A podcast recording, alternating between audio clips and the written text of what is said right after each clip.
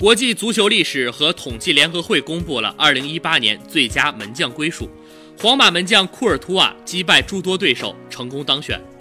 来自九十个国家的足球专家对各位门将在2018年的表现进行打分，而他们显然更加认可库尔图瓦的表现，他得到了一百八十一分的高分，远远领先第二名洛里。巴黎门将布冯获得五十九分，排名第三，